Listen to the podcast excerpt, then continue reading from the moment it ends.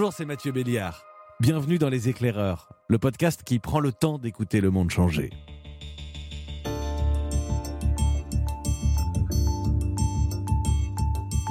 Il y a quelques semaines, dans la matinale d'Europe 1, quand on a appris que le congé paternité allait être allongé à 28 jours, j'ai invité Tristan Champion.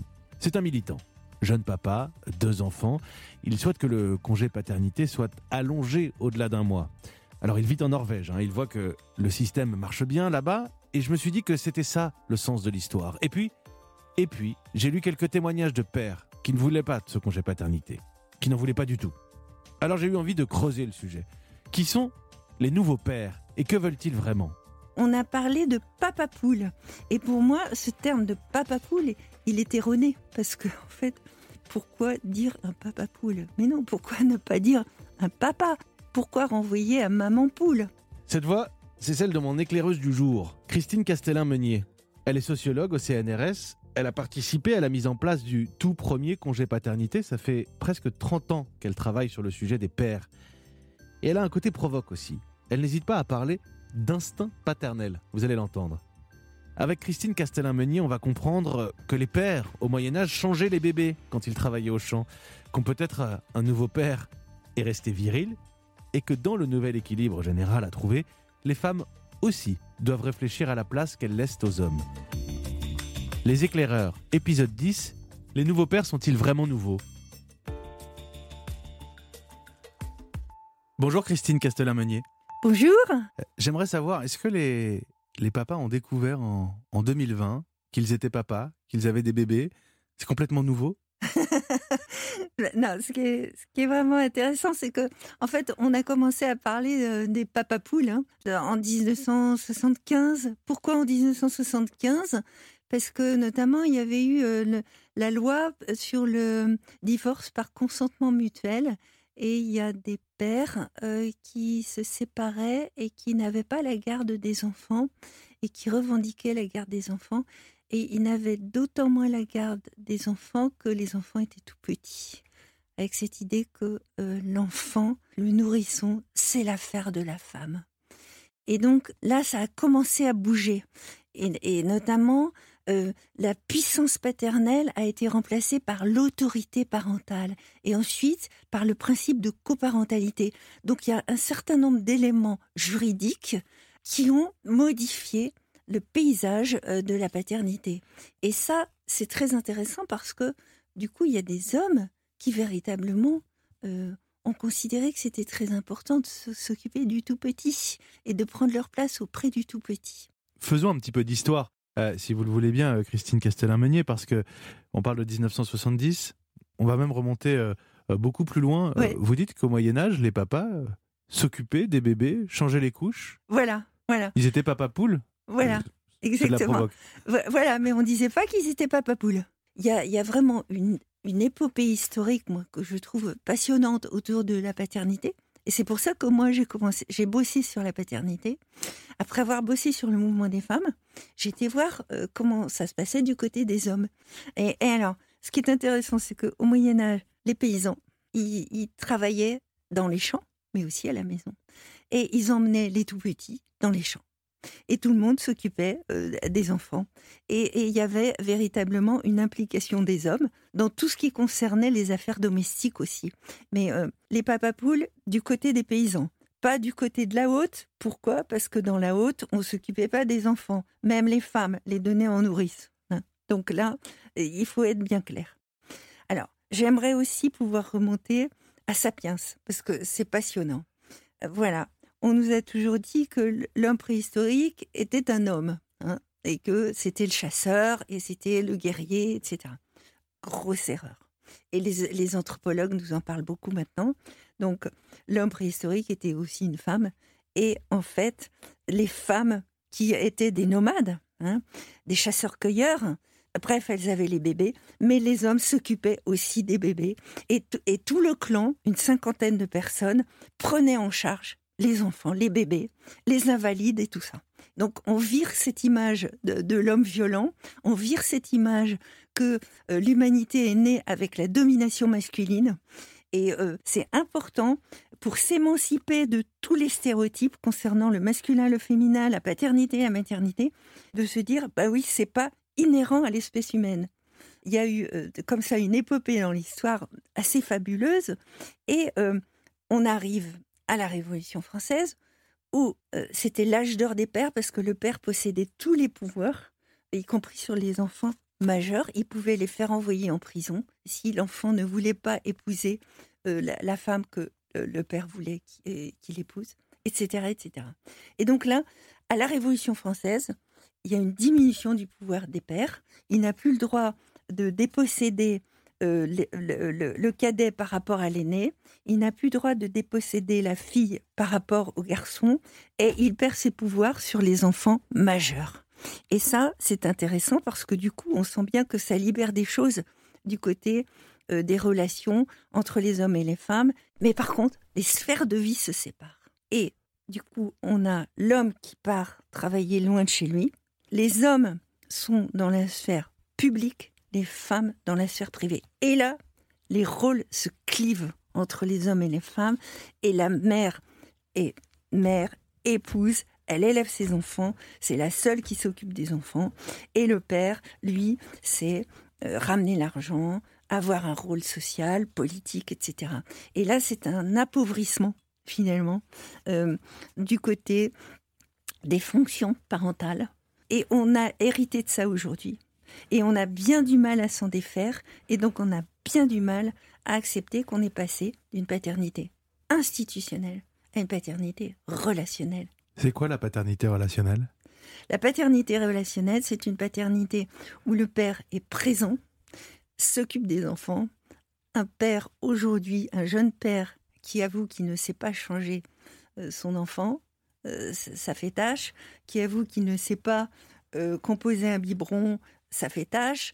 un père impliqué, relationnel, il est présent et il connaît les besoins de son petit et il sait s'en occuper. Et il entre en relation, en communication avec ce petit et il comprend les besoins de ce petit. On va saluer les, pionniers quand même des années 70. Euh, C'est papa qui allait chercher leurs enfants à l'école et à qui on disait euh, dites à la maman qu'il a bien pris son sirop. Voilà, c'est ça. Et euh, moi, ça m'avait impressionné des, péricultrices. J'avais assisté à une réunion et je voyais un, clivage entre, entre les péricultrices jeunes et âgées. Et il y avait des réflexes comme ça du côté des, des, des péricultrices âgées qui étaient systématiques quand le père venait chercher euh, le, petit, euh, qui disait euh, Vous direz à la mère que, comme si le père n'était pas un, un éducateur à part entière, comme si c'était un intermédiaire uniquement, pas un partenaire éducatif.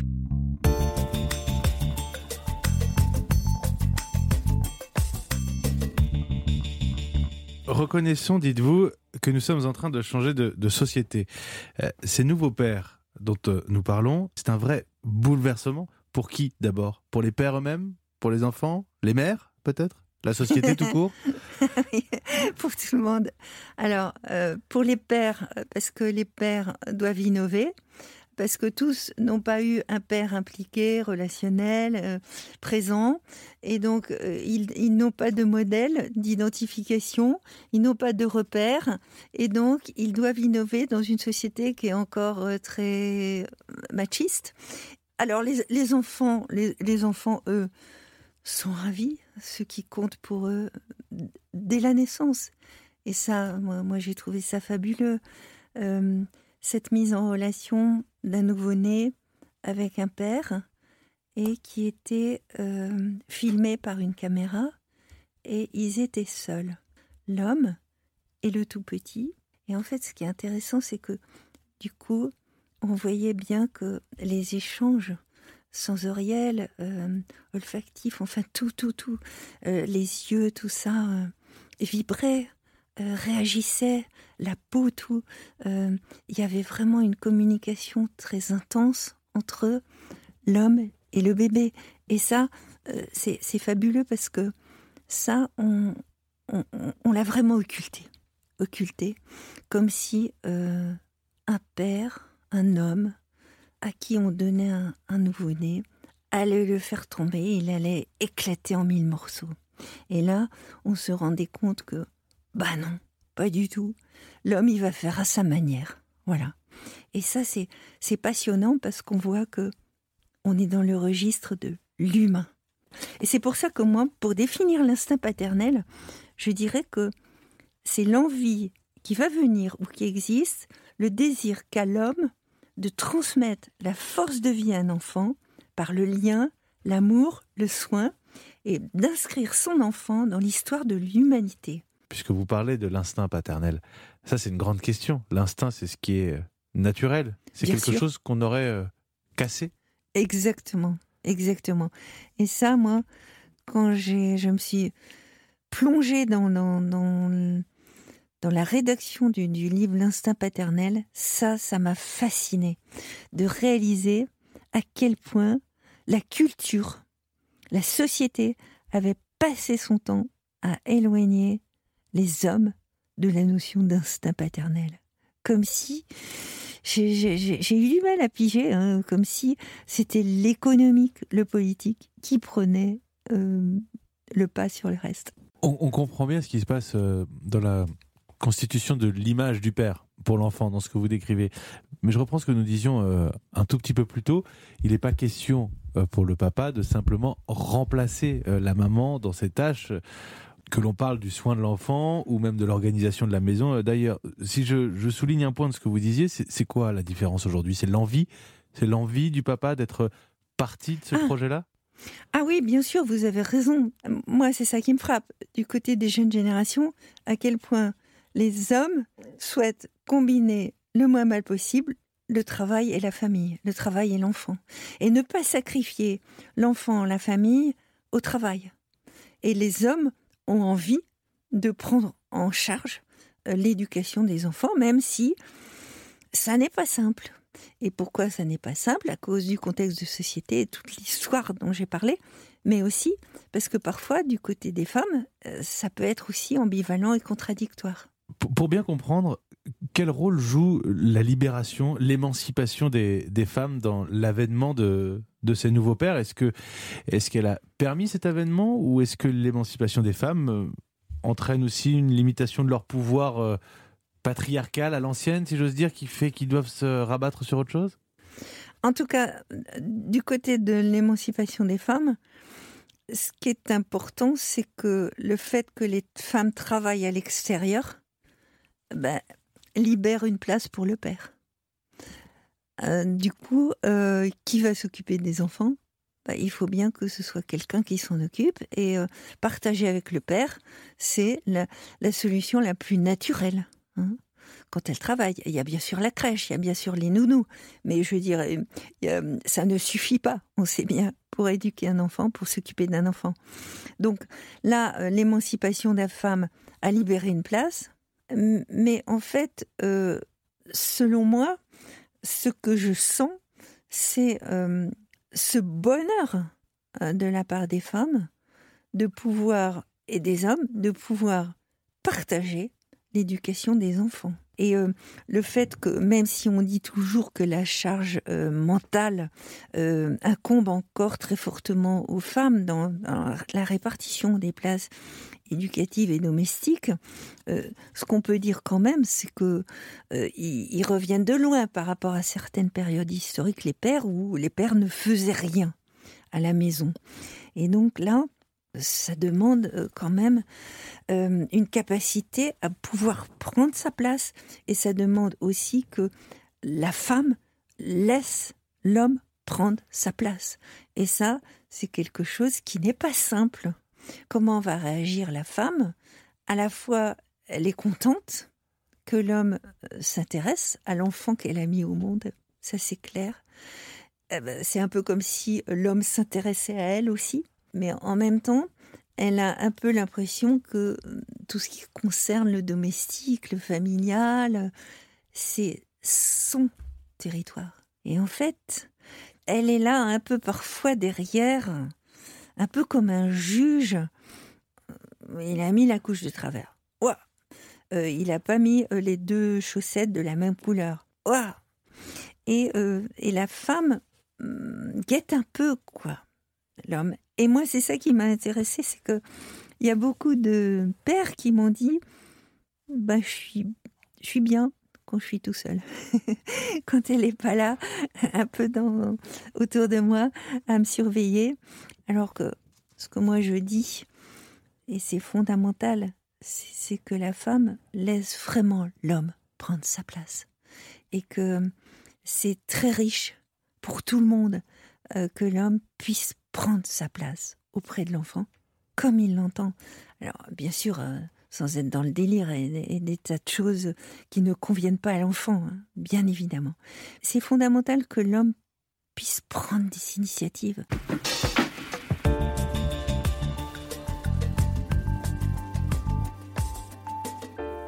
Le nouveau père, il est euh, viril Ouais, bien sûr. Justement, j'ai tourné beaucoup autour de ça. Parce que je suis tombée sur la définition de étymologique de viril. Alors, viril, autrefois, prenait un E. Et c'était associé à vis, vir, euh, vénéror, Vénus. Et c'était la référence à force de vie, désir ardent de vivre. Et bien sûr, on comprend que là, dans ce sens-là, eh ben, ça s'adresse aux vivants, qu'on soit fille ou garçon, qu'on soit homme ou femme. Et Ensuite, on a retiré le E au profit du masculin uniquement, et en fait au profit du guerrier, au profit du conquérant, au profit du destructeur. Hein. et là, effectivement, viril est devenu quelque chose qui renvoie à la domination, au machisme. Alors, ma réponse le, papa impliqué relationnel est-il viril hein? C'est bien sûr que oui, mais dans le sens du non machiste. Viril, mais non machiste. Ça répond très clairement à, la question, mais du coup, du coup est-ce que le, papa, quand un, nouveau-né euh, vient au monde, est-ce que ça a vraiment du sens qu'il reste à la maison? Je vais vous parler du congé paternité, c'est ce qui a fait l'actualité ces, ces, dernières semaines. C'est si essentiel d'avoir le papa à la maison dans les premiers jours, premières semaines? Alors, concernant le congé de paternité, les sept jours obligatoires. Euh, le, côté obligatoire euh, contraint, euh, je, comprends que ça provoque un peu des réactions parfois d'hostilité. Mais en même temps, ça me paraît nécessaire de forcer la société à reconnaître l'importance de l'implication des pères euh, auprès de l'arrivée au monde de ce tout petit. Pourquoi? Parce que ça permet comme ça la création du lien dès l'arrivée au monde de l'enfant. Et ça, c'est fondamental. Mais quand on a euh, travaillé ces sujets-là, euh, y compris sur l'antenne d'Europe 1 le matin, moi, ce que je comprends aussi, c'est qu'on a quand même peut-être des papas, ces nouveaux pères, des pères relationnels, qui, qui seraient demandeurs de ce congé paternité. La réalité, c'est que la société, elle, elle n'est pas encore prête. On a encore des pressions au boulot pour les papas qui voudraient prendre trop de jours de congé paternité, par exemple. Oui. Dans cette société qui est complexe, dans laquelle l'égalité n'est pas réalisée des salaires entre les hommes et les femmes, c'est tellement encore important cette idée que c'est l'homme qui a le salaire le plus élevé dans une famille, que effectivement on comprend qu'il y ait des réactions et qu'il y ait des difficultés. D'accord. Mais en même temps, on a besoin d'aller dans le sens de l'histoire. Le sens de l'histoire pour moi, et c'est pour ça que je suis très optimiste, le sens de l'histoire, c'est d'aller vers une répartition des places et des rôles beaucoup plus égalitaire entre l'homme et la femme et, euh, qui, euh, permettent à chacun, face à la vie, eh ben, il doit savoir euh, prendre en charge les besoins pour entretenir la vie. Voilà, ça c'est fondamental. Et la société doit changer. Et on doit sortir aussi de ces logiques économiques. On doit sortir de la logique de la domination. On doit aller vers une société beaucoup plus égalitaire en termes de droits, en termes de salaire, de carrière. D'autant que on, est on va vers une société où la question de la reproduction eh bien, elle est beaucoup moins importante qu'autrefois. Autrefois, ce qui était fondamental, c'est de faire des enfants, notamment pour la survie de l'espèce. Aujourd'hui, c'est tout à fait autre chose. On vit beaucoup plus longtemps, on fait beaucoup moins d'enfants dans les pays euh, occidentaux. Et donc, finalement, euh, la différence, euh, elle, s'atténue considérablement entre l'homme et la femme. Alors, je voudrais qu'on aille encore plus loin. Mmh. On parlait des nouveaux papas et des nouveaux modèles familiaux. Dans ce débat, est-ce qu'il y a de la place pour la question de la monogamie? Bah, Moi, ce que je trouve super, c'est si, dans un futur pas si lointain, chacun a le choix de concevoir, entre guillemets, euh, je dirais pas sa cellule familiale, parce qu'on appellera ça autrement, de concevoir sa conjugalité, sa parentalité. Parce que finalement, ce qui est essentiel, c'est de construire un univers pour l'enfant qui soit sécurisant, cohérent, et qui euh, transmettent à l'enfant ce que Bourdieu appelait des capitaux, quoi, des capitaux. Et il n'en parlait pas uniquement en termes économiques, bien sûr. C'est des capitaux culturels, économiques, sociaux. Alors, il ne parlait pas des capitaux affectifs. Moi, j'ajouterais bien sûr les capitaux affectifs, capitaux symboliques, etc. C'est-à-dire que l'enfant reçoive, on va dire ça autrement, des ressources que les, les parents, quel que soit leur, leur conjugalité, quel que soit euh, leur sexe, quel que soit, entre guillemets, leur genre, puisque euh, maintenant euh, tout explose un peu, eh bien, qu'ils soient en posture, en situation, en capacité à donner les ressources à l'enfant qui lui sont nécessaires pour devenir une personne adulte, libre, heureuse, créative. Voilà. Je termine chaque épisode des éclaireurs avec une, euh, une question, une question euh, rituelle. Christine Castellin-Meunier, est-ce qu'il est plus facile, selon vous, de changer le monde ou de se changer soi-même? Se changer soi-même, on a la possibilité quand même. Je trouve que maintenant, il y a, il y a beaucoup de, d'accompagnement hein, qui existe pour se changer soi-même. Mais c'est vrai que c'est devenu une, une aventure en soi. En même temps, changer le monde, c'est complexe, on le voit en ce moment. Et je voulais dire aussi, c'est difficile aujourd'hui, notamment du côté du masculin et du féminin. Pourquoi? Parce que plus ça change du côté du masculin dans le sens de tout ce qu'on vient de dire, plus ça réagit dans l'autre sens euh, avec euh, le défensif, le masculin défensif, masculiniste, suprémaciste, qui essaye d'imposer sa domination, d'autant plus que pour moi c'est le chant du cygne, c'est la fin de cet empire du masculin dominant. Les nouveaux papas, pourquoi est-ce qu'on y va? Finalement, quand on y réfléchit un tout petit peu, l'ancien monde, celui de nos pères et de nos grands-pères, il avait l'air beaucoup plus confortable. Non, c'est pas vrai. Les pères, les grands-pères, les arrière, les arrière, arrière grands-pères, au secours. Arrière, arrière, arrière grand-père, au secours. Ils faisaient la guerre. Reprenons 14. Hein. Moi, par exemple, j'ai en tête véritablement dans des histoires de famille où euh, le jeune homme de 18 ans fait son service.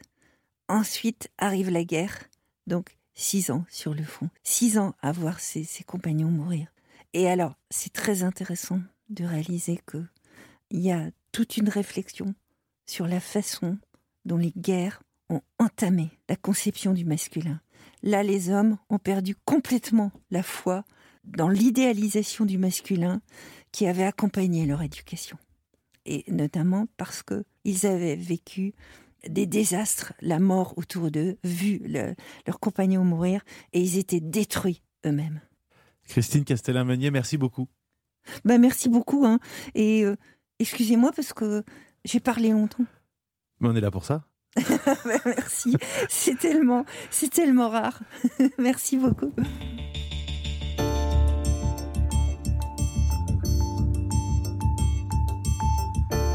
Vous venez d'écouter Les Éclaireurs avec Christine Castellin-Meunier.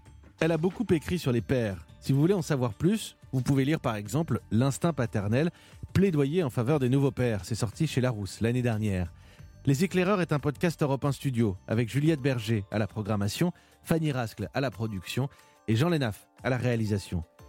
Permettez-moi au passage de remercier Skogcat qui nous a dit qu'il a beaucoup aimé ce podcast découvert pendant une insomnie. Finalement, c'est aussi ça, prendre le temps d'écouter le monde changer. On parlera d'insomnie un jour, tiens. Bref, n'hésitez pas à nous laisser des messages, à vous abonner, à commenter, à en parler autour de vous. Et on se retrouve très vite dans les éclairages.